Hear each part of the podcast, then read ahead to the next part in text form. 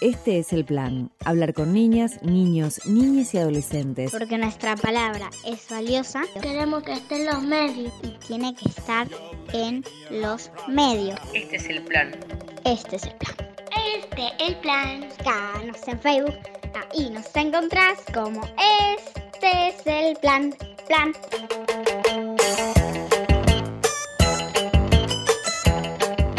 Hola, ¿qué tal? ¿Cómo están? Buenas tardes, bienvenidas y bienvenidos, bienvenides también a este es el plan, este programa que hacemos todos los sábados hasta las 3 de la tarde y como hoy es el último sábado del mes, tenemos un programa resumen. ¿Cómo estás, Vani? Hola, ¿qué tal, Ana? Buenas tardes. Eh, sí, porque siempre decimos, ¿no? Que son demasiadas las voces que pasan eh, durante todo el, mes por el programa y que justamente por eso nos gusta ir recuperando alguna de esas voces, porque si no es como que se escuchan en un programa y ya, y se van. Entonces siempre es bienvenido el trabajo de, volver a, reorganizar ese material para poder compartirlo con ustedes. Exactamente, y además casi es una invitación para eh, que quienes escuchan algún que otro de los materiales que fueron saliendo durante este mes eh, puedan ir quizás al programa completo, ¿no? Y a partir de allí poder escuchar y poder encontrarse con lo que vamos produciendo todos los sábados aquí en Este es el Plan. Bueno, y aprovechamos, Ana, justamente para agradecer a, a, todos los que justamente comparten ¿no? el programa, porque cada vez que lo colgamos, este, decimos, sale obviamente el programa por la radio, pero después circula también por las redes sociales. Y agradecemos mucho cuando lo comparten porque aparte es un trabajo de difusión que nos viene muy bien, así que este, agradecidos con esa instancia de difundir lo que hacemos. Bueno, pero antes de empezar con el resumen, vamos a dar cuenta de una, una, novedad, una noticia que surgió en estos días porque diputados aprobó el nombramiento de Marisa Graham como defensora del niño, niña y niños, niñas y adolescentes, ¿no? Y es interesante, entre otras cosas, porque es un cargo que llegaba, llevaba 14 años eh, vacante, podríamos decir, eh, y la Cámara de Diputados aprueba justamente este miércoles la designación de esta abogada y eh, exfuncionaria también militante de derechos humanos. Sí, hay que decir que fue un trabajo muy de hormiga para que esto se pueda realizar y llevar adelante en el Congreso. Hay que decir que falta la aprobación del Senado, la media sanción del Senado, pero que esta ley, que es del año 2005, la Ley de Protección Integral para niñas de, de los Derechos de Niños, Niñas y Adolescentes, este, se votó y justamente uno de los artículos de esa ley indica que tiene que elegirse un, defensor o defensor oficial, eh, justamente, y a partir de ahí es que esto quedó como este, vacío, trabado, digamos, en el Congreso. Luego se, digamos, con el empuje también de muchas organizaciones que trabajan con infancias y juventudes, se logró justamente la creación eh, de la comisión bicameral integrada por cinco diputadas y cinco senadores, eh, justamente para poder eh, hacer avanzar este proyecto y se presente además justamente todos los postulantes a este cargo por eh, concursos, que además fue algo muy celebrado porque esto implicó, digamos, una presentación, entrevistas, un proyecto de trabajo que contempla además un presupuesto para el área de las infancias y juventudes. Eh, y a partir del, trabajo, esta comisión bicameral y el concurso que se, este, que se armó, es que esto deriva en la selección de Marisa Graham, la eh, persona elegida que viene trabajando ya vinculada a temáticas de derechos humanos, pero que además también eh, estuvo al frente de la Secretaría Nacional de la Niñez y Adolescencia y la Familia hasta el año 2015. Em, y que, bueno, a partir de, esta, de, este, este esta media sanción que ocurre en diputados, se está más cerca ahora, ¿no? De que los niños, niñas, adolescentes tengan a nivel federal eh, una persona que de alguna manera monitoree las políticas públicas para que los temas de infancia y juventudes sigan adelante y avancen como corresponden, sobre todo con los presupuestos asignados, ¿no? Para que eso funcione. Claro, porque sobre todo ese es el objetivo de la defensora pública, o esa es la función, mejor dicho, de eh, la defensora, que es eh, la de proteger y visibilizar las problemáticas de las niñas, niños y adolescentes y además priorizar sus derechos también en la agenda de políticas públicas, ¿no? Algo que es súper necesario necesario y que hasta ahora ese cargo no estaba cubierto, no había nadie que se ocupe de esto. Exactamente, bueno, falta todavía un poquito más, porque decíamos, falta la media sanción de este, la Cámara Alta y por eso es que eh, muchas organizaciones que trabajan con la temática, entre ellas Infancia en Deuda, es que están pidiendo ¿no? a los bloques este, mayoritarios del Senado, bueno, que den celeridad y aprueben este, finalmente la figura del defensor, en este caso defensora de niños, niñas y adolescentes. Em, y hay que decir además que ella contaba en algunas entrevistas que dio esta semana en los medios de comunicación eh, que ya hay un trabajo asignado y planificado y un presupuesto también que está contemplado en relación a las tareas que se proponen llevar adelante eh, y están pidiendo justamente eso, además, que se apruebe rápidamente la figura, porque si no, eh, hay un presupuesto que podría quedar subejecutado, con lo que eso implica hoy en las políticas de infancia. Así que desde acá también aportamos ese granito de arena y si te parece, Ana, escuchamos el momentito en la Cámara de Diputados en donde la Cámara Baja daba media sanción a la confirmación de este cargo. Se va a votar el dictamen de la Comisión Bicameral Permanente del Defensor de los Derechos de las Niñas y Niños y Adolescentes recaído en el proyecto de resolución por el que se establece el orden de mérito final de los postulantes que aprobaron el concurso público de oposición y antecedentes para la designación del Defensor de los Derechos de las Niñas, Niños y Adolescentes, orden del día 1083, se va a votar a mano alzada. Resulta afirmativo. Se harán las comunicaciones correspondientes.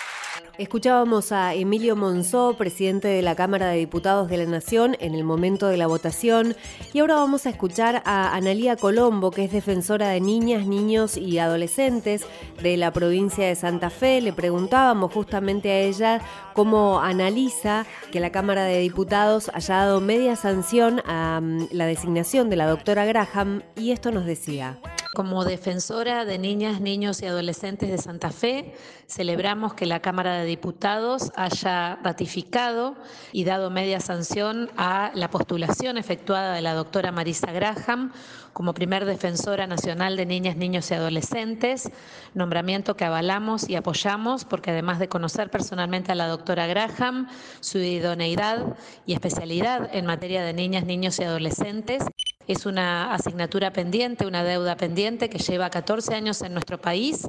Tenemos una ley de promoción y protección integral de niñas, niños y adolescentes que data del año 2005 y que prevé un sistema nacional de infancias con una subsecretaría de los derechos de la niñez, direcciones provinciales y demás órganos del sistema y que también prevé dentro de ese cuerpo normativo la figura de un organismo de supervisión y control de las políticas públicas de infancia en cabeza de un defensor o defensora nacional. Esta designación que ha hecho la Cámara de Diputados no ha sido más que avalar un proceso efectuado por la Comisión Bicameral designado a ese efecto, con absoluta transparencia y del cual las cinco defensorías provinciales hoy existentes en el país formamos parte de ese proceso y porque además es importante para las políticas públicas nacionales y también provinciales. Un, un defensor o defensora nacional, en este caso la doctora Graham, va a tener competencias específicas y siendo nuestro sistema de gobierno republicano representativo y federal va a ser importante para nosotros, para políticas que son eminentemente de, jurisdicción y de competencia nacional, contar con la figura de la doctora Graham como defensora de niñas, niños y adolescentes. Esperamos que prontamente el Senado pueda reunirse para ratificar esa postulación y bueno, y que tengamos en breve en funciones realmente el Sistema Nacional de Infancias. Este es el plan. Este es el plan. Este es el plan. Este es el plan. Hasta las 3 de la tarde en Radio Unicidad.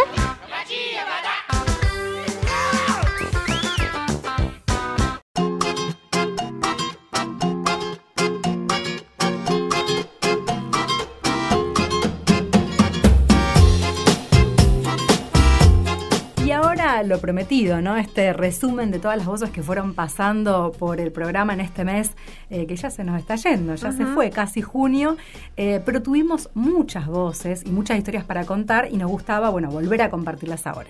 Exactamente, y vamos a empezar con un programa que le dedicamos a la educación sexual integral y nos preguntábamos para qué sirve dar ESI en las escuelas.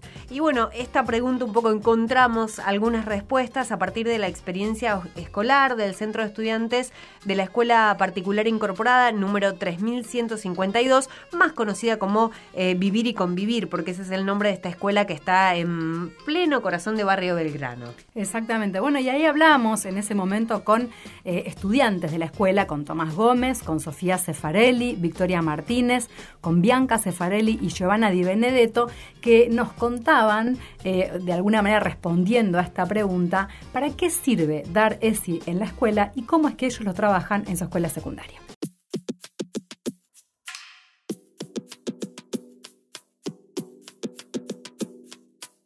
Yo soy Sofía Cefarelli, tengo 17 años y estoy en quinto. Eh, nosotros desde primer año siempre tuvimos un montón de jornadas de ESI, entonces como que estamos acostumbrados a informarnos y capacitarnos porque desde el día uno en la escuela se nos ha brindado esa posibilidad y nos gustó la idea de compartirlo con los cursos siguientes. Yo soy Tomás Gómez. Eh, empezamos a pensar más que nada en darles respuestas a las problemáticas que surgen desde los estudiantes, los chicos y las chicas de la escuela. Siempre trabajamos con la dirección porque se nos abren las posibilidades. En estos dos años que tenemos de, de trabajo como centro de estudiantes, nos capacitamos también en el área de ESI. Los docentes hicieron una capacitación virtual y nosotros era más presencial, con juegos. Nos pasó el año pasado en una jornada en conjunto con otras escuelas que había un montón de gente, nosotros quedamos re sorprendidos que no sabían información básica que nosotros habíamos aprendido en primer año. Entonces creo que eso también nos impulsó muchísimo querer compartir estos conocimientos con los más chicos para que desde el primer día sepan cómo cuidarse, para después no llegar a quinto año y no saber que vos podés conseguir un preservativo gratis en un dispensario. A nosotros nos pareció algo bastante grave.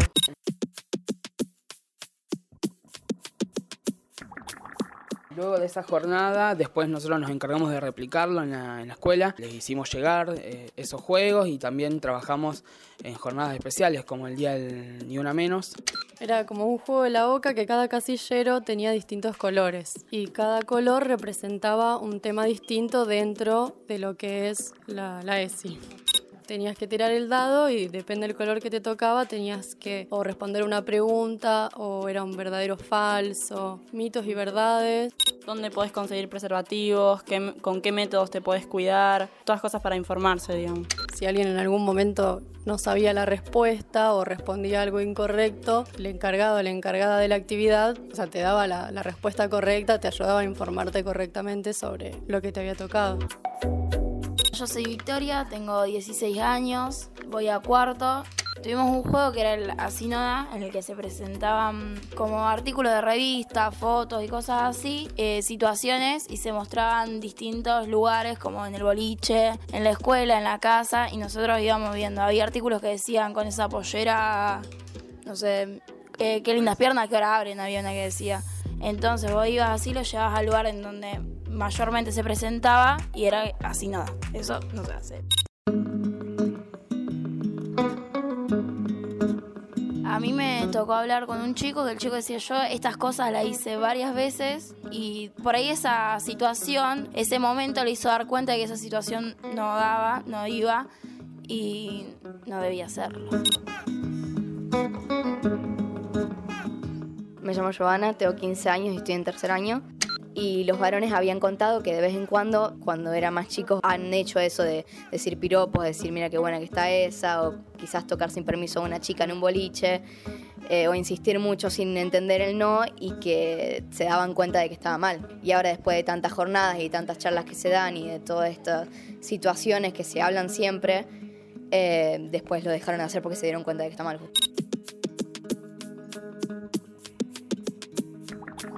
Y te encontrás con que cuando vos le, muchas de las cosas que vos les planteas una pregunta de por qué seguimos haciendo esto, no hay respuesta a que por qué se hace, sino que hay un decir, lo hago porque me lo enseñaron así, porque se tiene que hacer así, aprendí esto de mi familia. Entonces, después de que termina siempre una jornada, es importantísimo el ver que las personas, los chicos y las chicas se van diciendo con la pregunta de por qué lo hacemos, por qué tendríamos que dejar de hacerlo. O sea, de decir, ya está, hay un punto, hay una sociedad que cambió, hay las personas que tenemos que cambiar y darnos cuenta que hay cosas que así no dan, que así no van más.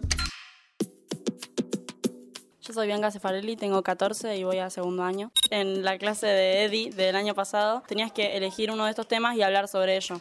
Eh, yo había elegido, por ejemplo, todas las orientaciones sexuales que al menos yo conocía y hice afiches para todas y las pegué porque me parecía algo muy importante de pensar, no soy o gay o heterosexual, o lesbiana o heterosexual, puedo ser muchas otras cosas o puedo no ser ninguna, entonces era eh, aprender a identificarse con una o no, o decir no sí o sí tengo que ser una cosa o, o decir soy esto, yo soy yo y me gusta lo que me gusta y ya está.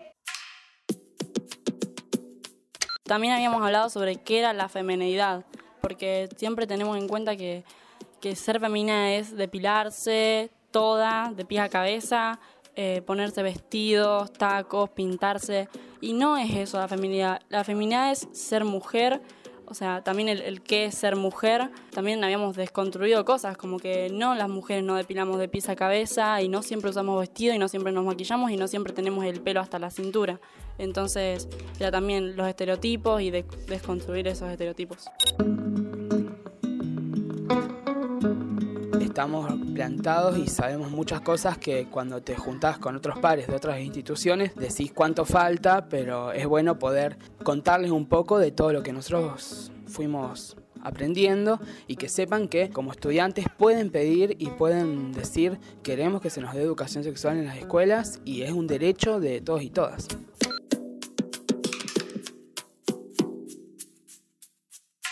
Bueno, y seguimos hablando de este tema porque en el año 2008, dos años después de sancionada la ley eh, nacional, la ESI comenzó a implementarse aquí en la provincia de Santa Fe a través del programa de educación sexual eh, integral ESI con el objetivo de capacitar a docentes de los cuatro niveles educativos, eh, cada uno con sus particularidades, ¿no?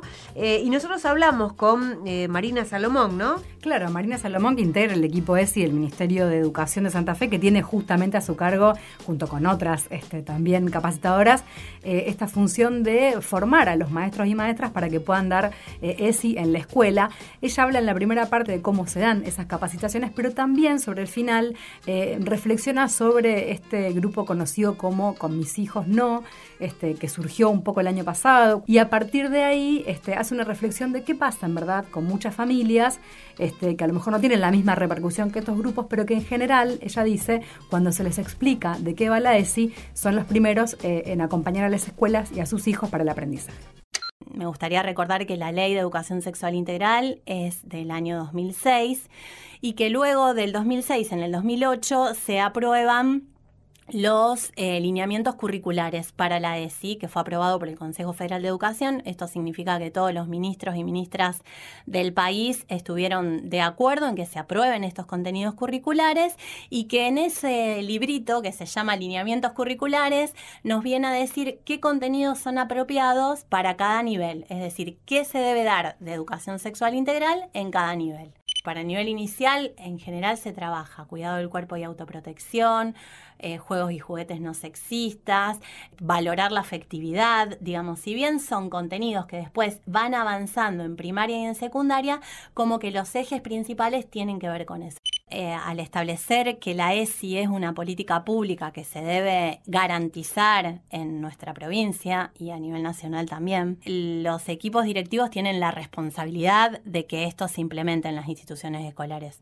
Eh, obviamente que también tienen el derecho de acceder a la formación eh, docente, porque también, bueno, los directivos son docentes, para conocer de qué se trata la ESI y para poder pensar cuáles son las mejores estrategias para implementarlas en sus instituciones escolares. Todo lo que implicó el movimiento con mis hijos no te metas tuvo más que ver con eh, aportar a la desinformación y a la confusión de qué se trataba la educación sexual integral, más que a decir, bueno, quiero defender algo que está mal, porque en realidad las familias acompañan. Y por otro lado, con mis hijos no te metas eh, va en contra de todo el paquete de leyes eh, y de las convenciones internacionales por el derecho de los niños, niñas y adolescentes, la ley de protección integral de las infancias, digamos.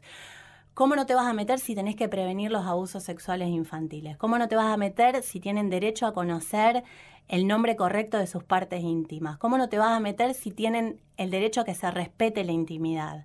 Es imposible no meterse con eso porque estás vulnerando derechos. Nosotros desde la escuela no podemos vulnerar derechos, todo lo contrario, tenemos que fortalecerlos en ese sentido. Y cuando uno acerca esto a las familias, cuando la docencia tiene la posibilidad de tener estas reuniones con las familias y bajar de qué se tratan los contenidos de ESI, las familias lo agradecen, son aliadas. Nos encontrás como Este es el plan en Facebook, este es el plan, ok, en Instagram.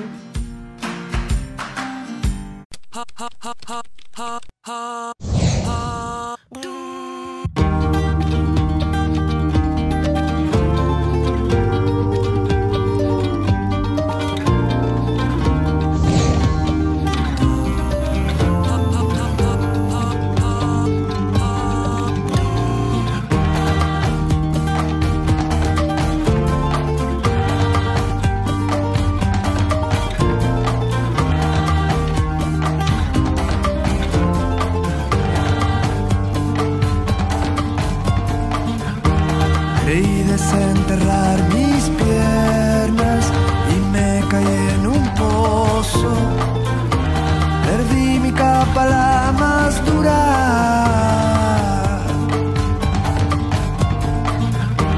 Nunca dejé clavar mis penas,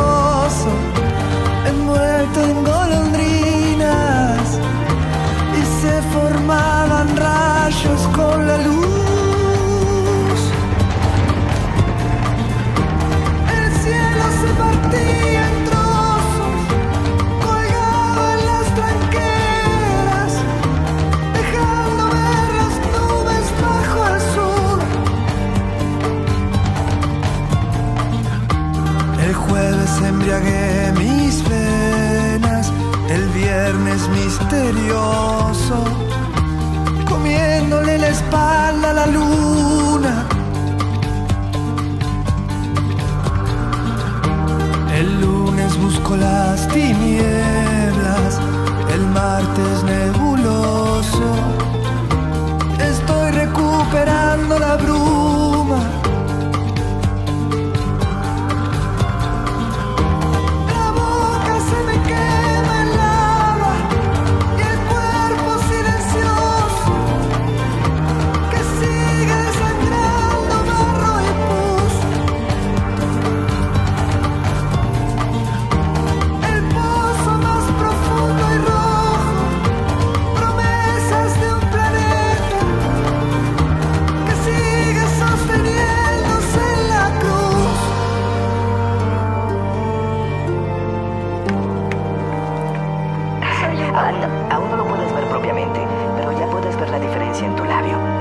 Adelante masajea las áreas en tu frente e incluso tus labios si sientes cualquier bulto o hinchazón y eso va a quitarse.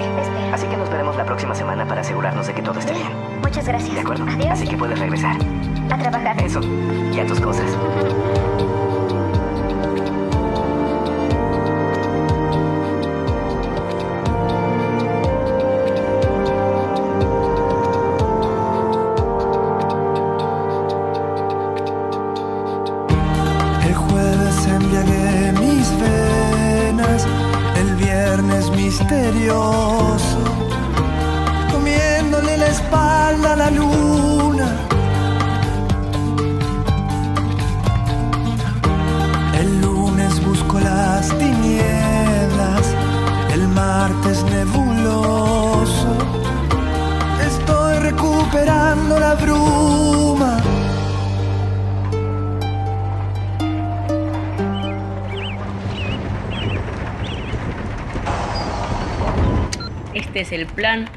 gmail.com.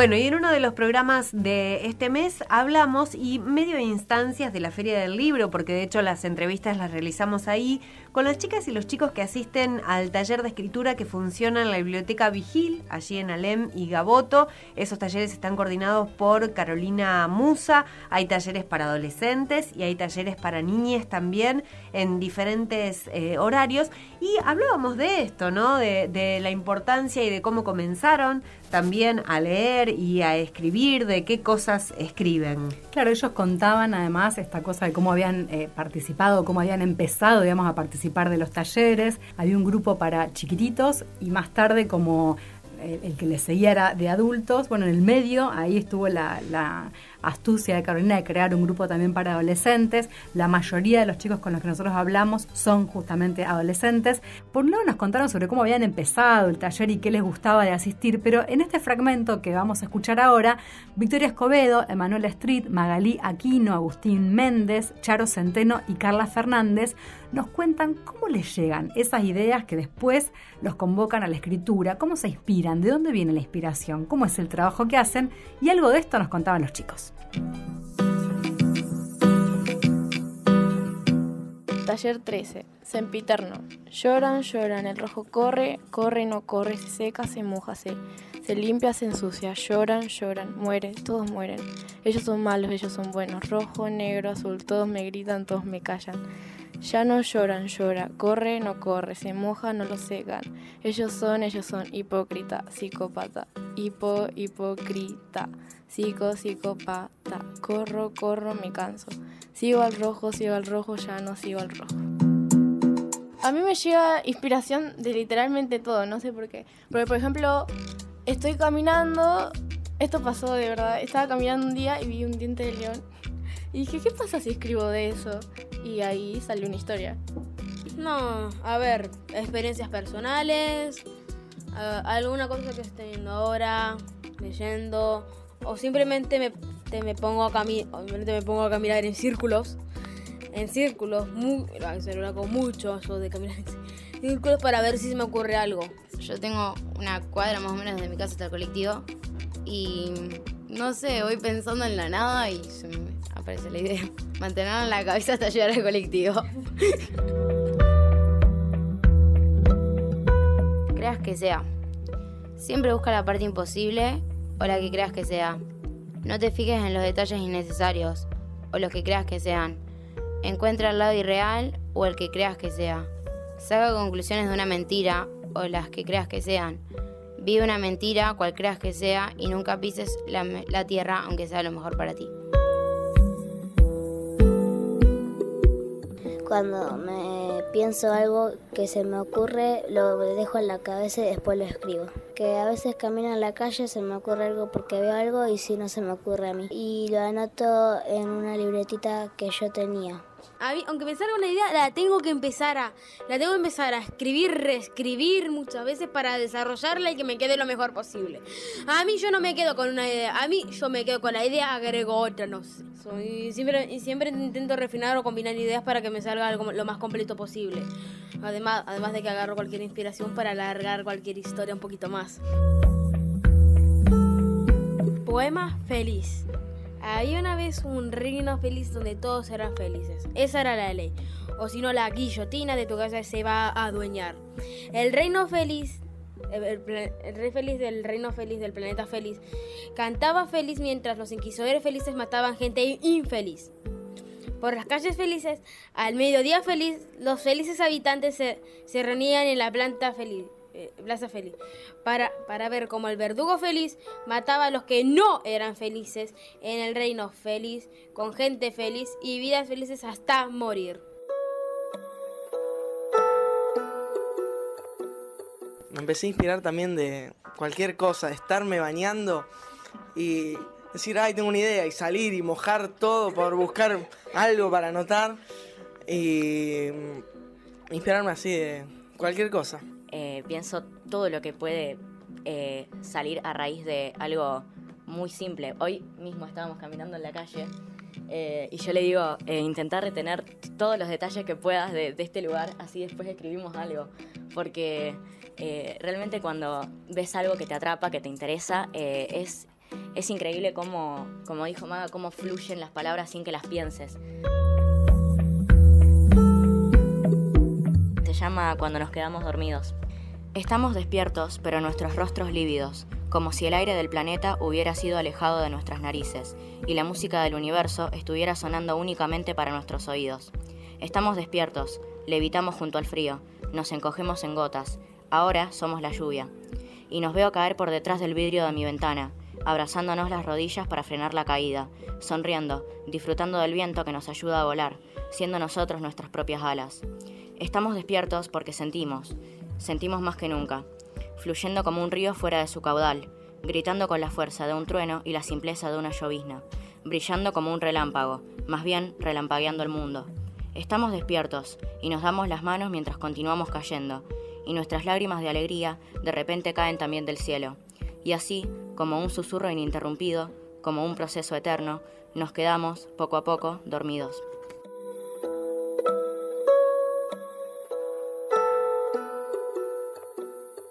Y aprovechamos para recordar los horarios de los talleres de ahí de la Vigil. Lunes a las 18 es el taller para adolescentes y miércoles a las 18 es el taller para niñas que como decíamos está coordinado por Carolina Musa allí en la Vigil de Alem y Gaboto. Bueno, y en ese mismo programa también nos dábamos eh, este, la oportunidad de hablar con la escritora Beatriz Actis, eh, un poco para conversar acerca de qué se entiende por literaturas para las infancias, pero también la convocábamos porque ella es una persona que trabajó en los programas nacionales de lectura, también en los programas provinciales, y que de alguna manera su tarea tiene que ver con capacitar o poder trabajar en contacto con el, mediador o el adulto responsable que en la escuela es el encargado de llevar la literatura a los niños y niñas.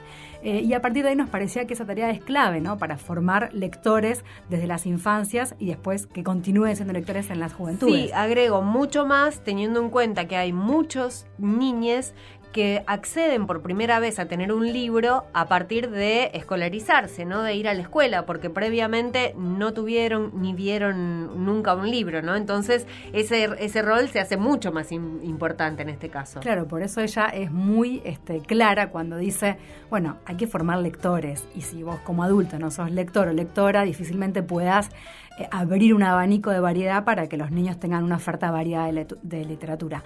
Así que si te parece, escuchamos, que nos recordaba un poco acerca de todos estos temas que hablamos hace algunos sábados atrás con la escritora y también la promotora de lectura, Beatriz Actis. Es cierto que, es un poco transitado eso de seguir eh, reafirmando que la literatura para chicos es literatura. Por un lado parece obvio y por otro lado parece demasiado transitado, pero a veces el sentido de afirmarlo tiene que ver con que hubo mucho prejuicio durante mucho tiempo y sigue habiéndolo, por más que las épocas han cambiado, eh, y una suerte como de subestimación del campo de la literatura para, para las infancias, bueno, como lo está llamando, que me parece muy, muy acertada, pues, la literatura para chicos y, para jóvenes. Entonces, seguir afirmando eh, el hecho de que sea arte, de que tenga independencia estética, eh, que sea un trabajo serio también dentro del campo creativo, no está mal, digamos, seguir insistiendo en eso. Por lo demás, es cierto que si uno sabe que va a escribir dirigiéndose al destinatario infantil tiene en cuenta algunas cuestiones, sobre todo cuando escribe para los niños muy, muy chiquitos, digamos. Ahí, sí hay, hay como una especificidad chicos que no están convencionalmente alfabetizados, o sea, que todavía no leen y escriben, donde hay mucha recurrencia a la imagen, donde uno tiene, puede llegar a tener en cuenta también ciertos procesos cognitivos, que a lo mejor le tenés que contar una historia lineal y no con tantos saltos temporales si el chico es muy, muy chiquito. Pero cuando eh, los lectores que uno imagina que puedan llegar a leer los libros son un poco más grandes, eh, más allá de que uno puede tener en cuenta algunas cuestiones de lenguaje, quizás temáticas también, quizás. De todas maneras, no está mal sentarse a pensar que uno está ahí con toda su creatividad y toda su confianza en el lenguaje y confianza y trabajo sobre la historia de la misma manera que lo hace cuando escribe para, para adultos. Porque mm, el riesgo, si no, también es caer en una mirada medio paternalista. Eh, finalmente, literatura para niños todo aquello que los niños leen. Puede ser literatura que haya sido escrita específicamente para ellos o no, porque hay un montón de textos que no fueron escritos eh, inicialmente para chicos y que, por una serie de mecanismos este, culturales, históricos, hasta políticos, digamos, o globalmente políticos, fueron apropiados y, y pasan a ser leídos por, por chicos. Cuando formo docentes, aparte en la parte de promoción de lectura y demás, un poco lo que digo es esto, ¿cuánto poder tiene uno en el aula? Más allá de que haya presiones institucionales, etcétera, etcétera, porque vos en tu praxis día a día estás definiendo qué es lo literario. Cada vez que vos elegís cierto tipo de texto y no otro, vos definís ahí qué es lo literario. Y hay chicos que si no se encuentran con la literatura en la escuela, no se encuentran en ninguna parte, o con ciertos autores, o con ciertos textos y demás. Entonces, ¿qué importancia hay ese mediador que tenga capacidad de elección, textos variados, textos de estéticas variadas, eh, con apertura ideológica, eh, si vos no sos lector, tampoco tenés tantos recursos. A lo mejor terminás dando el texto que aparece en el, en el manual, en el libro de texto que la multinacional te manda porque te regala el libro a principio de año y vos con el apuro y no sabés yo, terminás dando eso. Entonces, tener capacidad de seleccionar los textos, después viene la parte de, de cómo leerlos y si hacemos actividades con eso o no, pero hasta seleccionar los textos tiene que ver con la praxis lectora de uno como mediador. Y me parece que eso hay que apuntalarlo. Bueno, y Beatriz justamente hablaba de las y los intermediarios, ¿no? Y ahora lo que vamos a escuchar es eh, a los más chiquititos y a las más chiquititas, que justamente son quienes a través de un intermediario o una intermediaria, que puede ser mamá, papá, tía, hermana, eh, tuvieron la posibilidad de escuchar un cuento. Y a partir de allí, ellos mismos, ellas mismas nos cuentan ese cuento. Escuchamos entonces a Romeo Moset, a Pietro y Alegra Bonano Trabatoni y a Toto Revelo. Van desde la franja entre los 5 y los 8 o 9 años aproximadamente y son las chicas y los chicos que nos cuentan su cuento.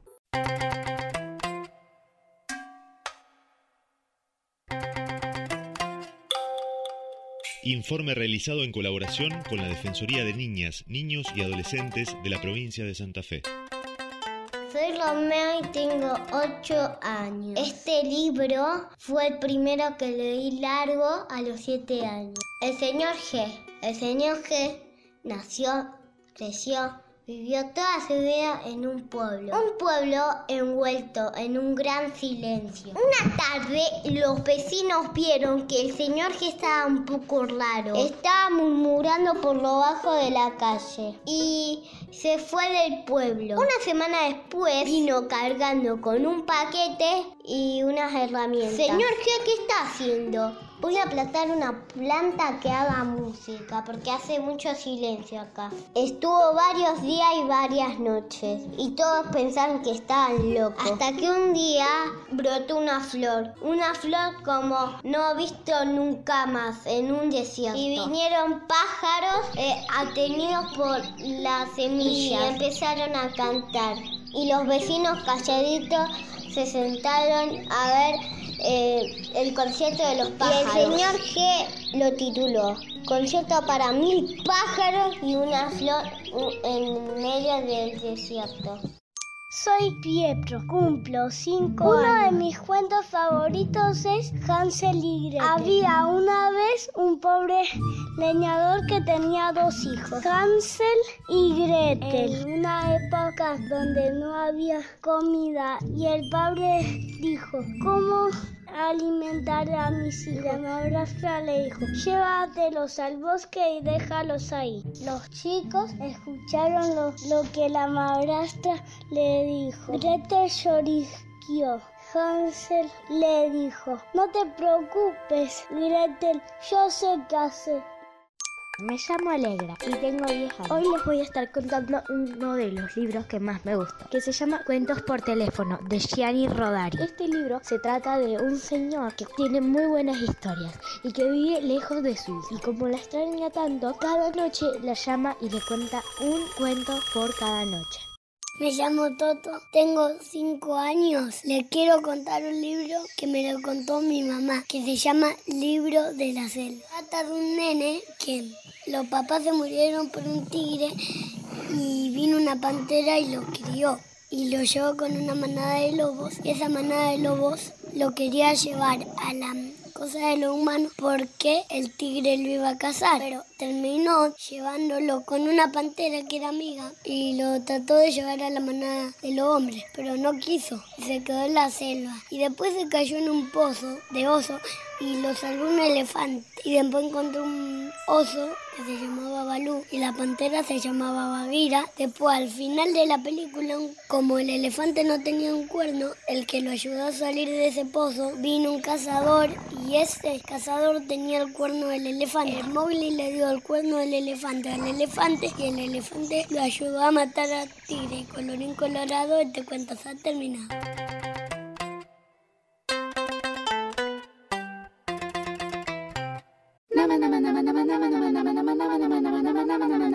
Este es el plan arroba gmail.com.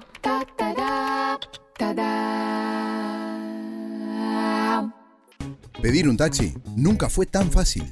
Con Movitaxi, movete rápido y con seguridad. Regístrate, confirma tu ubicación, solicita el viaje y listo. Tu taxi está en camino. Descargate la aplicación en App Store o Google Play. Cuidarnos más es querernos más. Municipalidad de Rosario.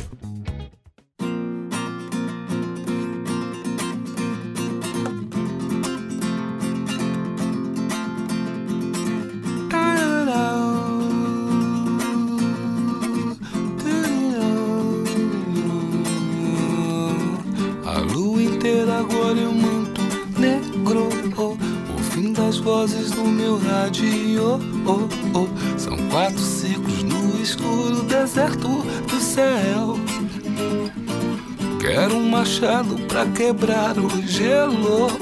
Quero acordar do sonho agora mesmo. Quero uma chance de tentar viver sem dor. sempre estar lá e ver ele voltar. Não era mais o mesmo, mas estava em seu lugar. Sempre estar lá e ver ele voltar. O tolo teme a noite, como a noite vai temer o fogo. Vou chorar sem medo, vou lembrar de um tempo de onde eu vi o mundo azul.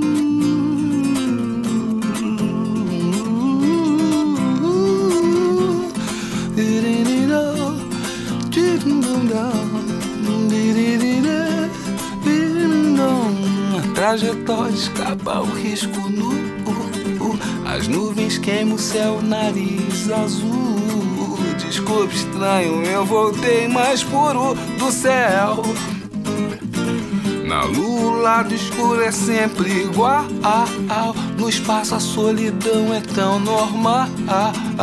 Desculpe, estranho, eu voltei mais puro do céu. Sempre estar lá e ver ele voltar. Não era mais o mesmo, mas estava em seu lugar. Sempre estar lá e ver ele voltar.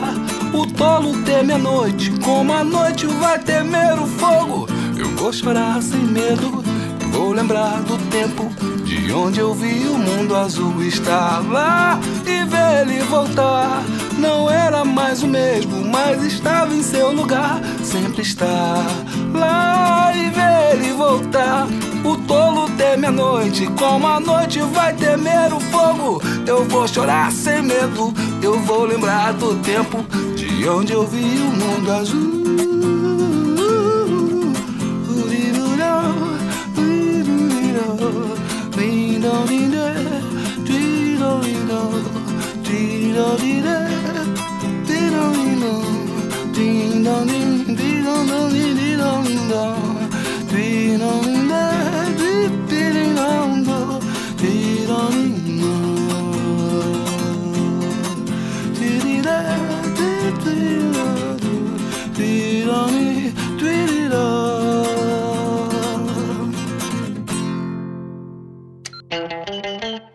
Este es el plan. Este es el plan. El plan.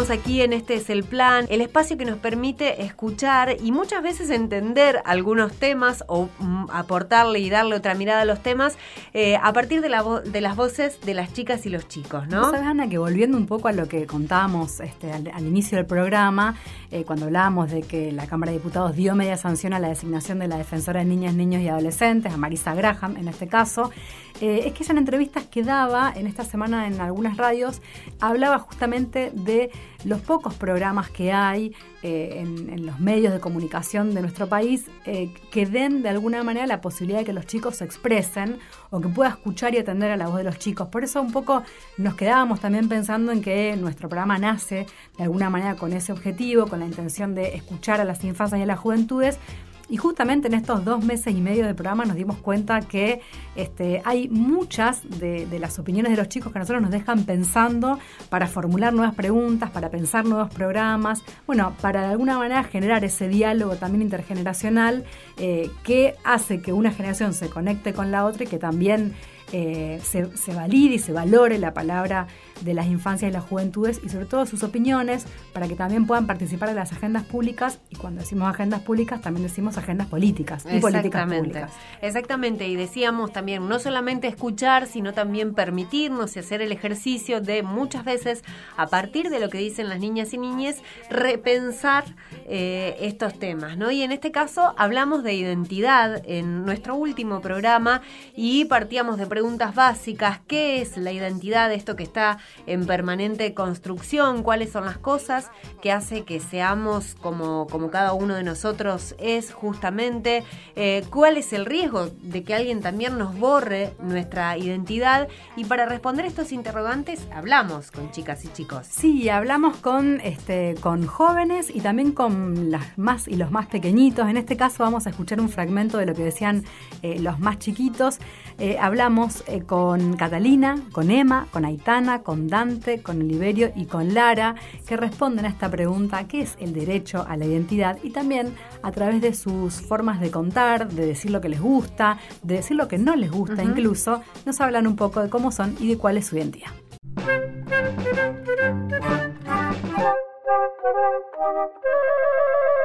Yo soy Emma, tengo 8 años, nací en Rosario del 2010, mi comida favorita es la tortilla, me gusta tener amigos, me gusta bailar, eh, me gusta matemática, eh, me, gusta lengua también. Yo soy Oliverio, eh, tengo rulos. los rulos son de color castaño. Mi pelo también es todo de color castaño. O sea, marroncito así. Mi bebida favorita em, es el agua.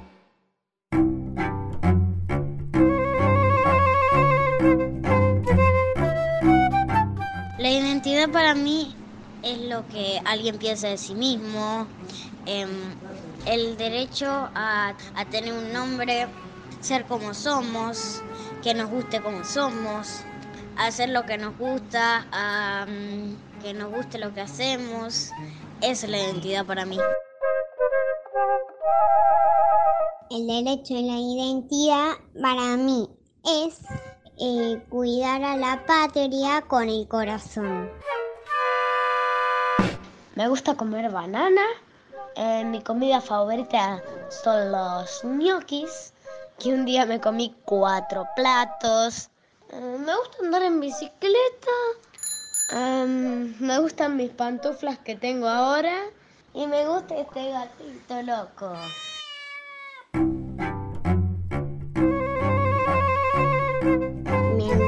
jugar con mi amiga Catalina. Me gusta hacer de deportes natación. Me gusta leer libros, o sea, de, de historias como de Caperucita Roja. Tengo dos, tengo dos apellidos, el de mi mamá y de mi papá. Eh, y me gusta tener dos apellidos porque así como que tengo a mis dos padres eh, en mi nombre, en mi, en mi nombre entero. Eh, así soy yo. Soy Lara, tengo 10 años, voy al quinto grado en la escuela Víctor Mercante y la identidad es todas las cosas que te forman. como las cosas que forman una puerta. Necesitas madera, necesitas tornillos, una manija. Todo eso forma la puerta. Así como las cosas como el nombre, el apellido, el DNI, la edad, el año en que naciste. Toda la información te forma a vos.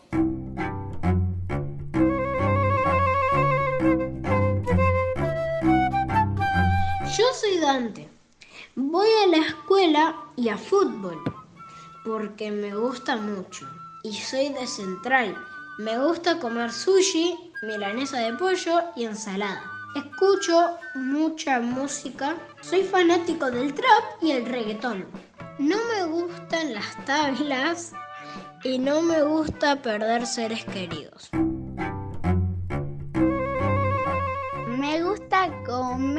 Asado y empanadas. La música me gusta Shakira. Juegos me gusta la popa. Cosa que no me gusta es cuando como que me empujan o me hacen mal. El derecho a la identidad para mí es el derecho a ser uno mismo. Para mí la identidad es que cada uno sea diferente, que podamos pensar como queramos, que nos gusten diferentes cosas, que pueda saber quién es su mamá, su papá y su hermanito. Yo tengo una familia muy grande. Tengo a mi abuela Elsa, a mi abuela Cristina, a mi abuelo Roberto, a mi abuelo Jorge, a mi abuela Gloria. La abuela Elsa es la mamá de mi mamá, que nació seis días después desde que desaparecieron a mi abuelo en la época de la dictadura. Eh, también es la mamá de mi tío Santi, mi tía Flor y mi tío Fer. Em, de las abuelas de la Plaza de Mayo que buscaban a sus nietitos para ver si eran de la misma familia, le sacaban sangre. Y los científicos investigaban. Y si eran, se quedaban. Y si no, se iban. Que estoy muy contenta que hayan ya encontrado 130 nietos de las abuelas, las madres. Hay mucha gente, muchos nietos que todavía faltan encontrar. Debe ser sentirse muy lindo que tantos años de lucha poder encontrar a tu nieto o ser muy lindo ver que una de tus compañeras del grupo encuentra a su nieto, ver su cara, que está feliz. La identidad es mi corazón. Mis amigos son Catalina, Angélica, Delfina, Camila y Olivia. Y nadie más. Gracias. Este es el plan. Este es el plan. Este es el plan. Este es el plan. Hasta las 3 de la tarde en Radio Unicidad.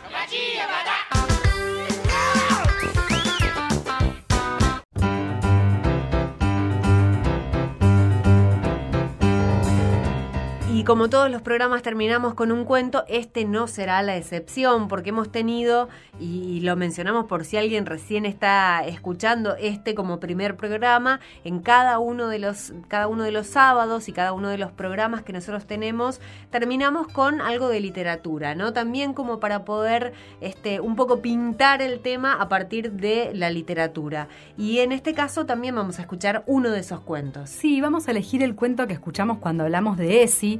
Eh, nos tomamos ahí un, tiempito para, para, pensar este cuento que se llama Estela grita muy fuerte. Es de una escritora eh, española que se llama Bel Olid. Ella es activista, feminista y escritora. Eh, y aparte, digamos, de, escuchar el cuento, tenemos la posibilidad también de contar con su palabra, de que nos pueda contar la propia escritora por qué es que escribió justamente este cuento para, para las infancias.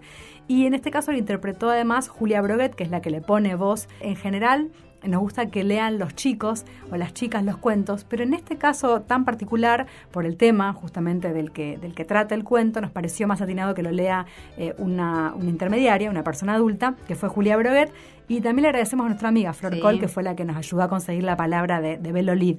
Así que si les parece, escuchamos a la autora, escuchamos después el cuento que se llama Estela grita muy fuerte. Me llamo Belolit y soy la autora de Estela grita muy fuerte. Escribí este cuento porque el abuso sexual a menores, a pesar de que lo sufren eh, personas pues desde el nacimiento hasta los 18 años, no se habla con ellas del tema, sino que lo hablamos entre las personas adultas, eh, lo ven en las noticias, está en el ambiente, pueden, pueden acceder a informaciones sobre el tema que son más o menos confusas o, o que no les explican cómo protegerse eh, o qué tienen que hacer en el caso de que les pase, pero en cambio les pasa. Entonces se me ocurrió que a través de un cuento podía acercarles esta realidad y crear a la vez una excusa para que las, las personas adultas que tienen cerca, pues sus familiares, las maestras en, el- la escuela, las personas adultas de confianza que les rodean, puedan crear un espacio seguro donde hablar del tema, de forma que, que no solamente pues estén informadas y sepan que tienen derecho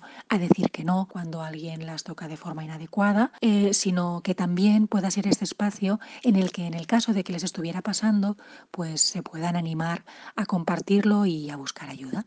Desde que se publicó el cuento, ahora hace 10 años, lo han leído centenares de miles de personas pequeñitas en los colegios, sobre todo, y se han hecho varios planes de prevención. Por lo tanto, estoy muy contenta porque no sabía cuando lo escribí que tendría eh, tanto efecto. Bastantes eh, niñas, sobre todo, me han escrito personalmente para agradecerme el cuento, para contarme cómo les había ayudado a echarle un cable a alguna amiga y nada, y, es un motivo pues de, de emoción, ¿no? De, de saber que, que una herramienta tan pequeña pues puede ayudar a tanta gente. Estela grita muy fuerte.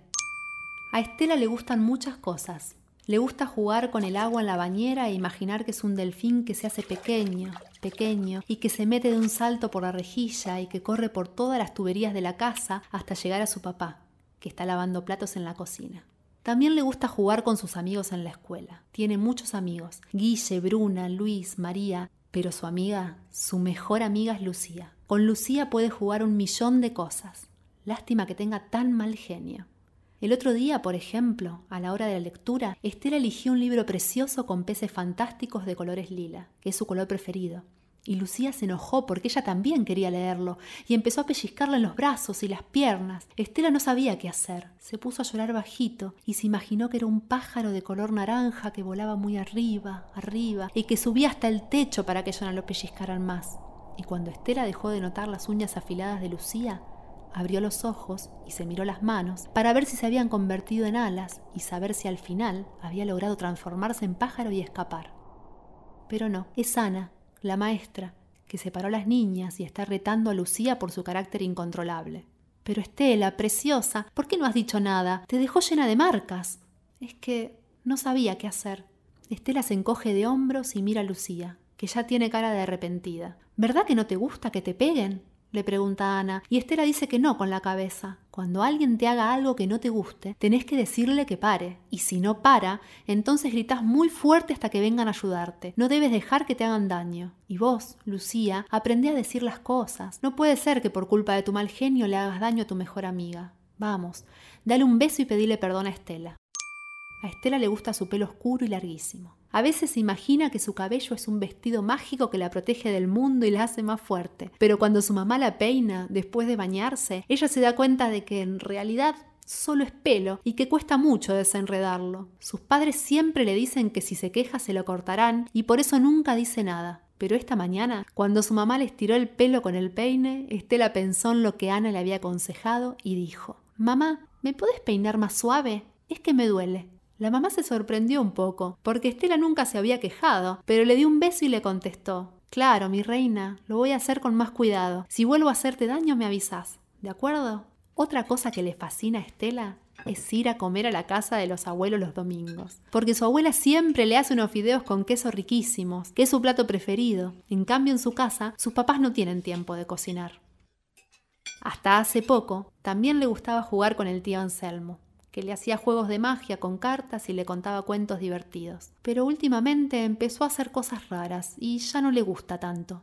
Ahora, mientras los adultos hablan en el comedor, la lleva al cuarto y le hace unas cosquillas muy raras. Entonces Estela recuerda el consejo de la señorita Ana y cómo su mamá le hizo caso cuando la peinaba y le dijo al tío, Lo que me haces no me gusta nada. Déjame en paz. El tío Anselmo no le hace caso y Estela nota cómo desde adentro le sale un grito enorme, un grito tan fuerte que se escapa por la ventana y viaja mar adentro. Resuena por China y por Australia y le llega a los pingüinos del Polo Sur y a las jirafas de África y entonces toda ella se convierte en el grito y siente cómo tiemblan las hojas de los árboles de la selva, cómo los caracoles esconden los cuernos, cómo los perros corren debajo de las camas y todas las nubes se ponen a llover. Cuando puede, Estela corre hacia la mamá que la abraza y le da un beso muy tierno. Estela tiene muchas cosas que contarle a su mamá, pero lo hará mañana. Hoy solo tiene ganas de abrazarla. Adaptación del cuento Estela grita muy fuerte, de Belo Lid y Martín Banda.